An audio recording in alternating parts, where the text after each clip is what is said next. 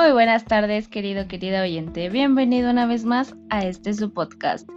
Hoy hablaremos sobre un tema que es bastante interesante y se llama freelance. Y me preguntarás, ¿qué es eso? ¿En qué consiste? Pues en unos momentos te diré su definición y más cosas relevantes para atender este tema.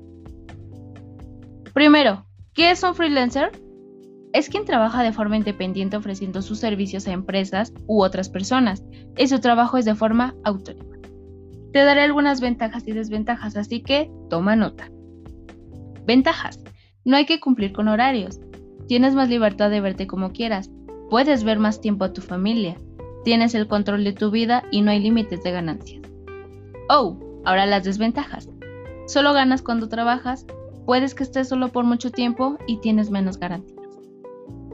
Pero, ¿qué necesito para ser un freelancer? Ok, lo primero que necesitas para convertirte en freelancer es tomar la decisión de hacerlo. Just do it. Y este punto es tener determinación. Debes de elegir un área de desempeño. Asegúrate de tener todos los equipos disponibles y en buenas condiciones para llevar a cabo tu trabajo. Establece un horario de trabajo sin perjudicarte a ti ni a los demás. Y por último, debes de ponerle precio justo a tu trabajo. ¿Cómo conseguir trabajo como freelancer? ¿O me puedes dar algunos consejos?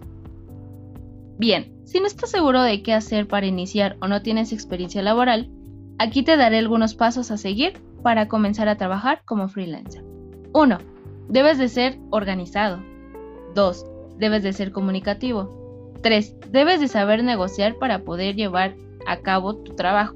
Y 4. Debes de utilizar el Internet a tu favor.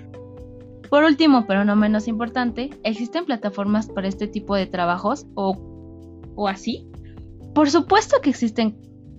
Con estas plataformas puedes ofrecer tus servicios y postularte para trabajar en proyectos específicos.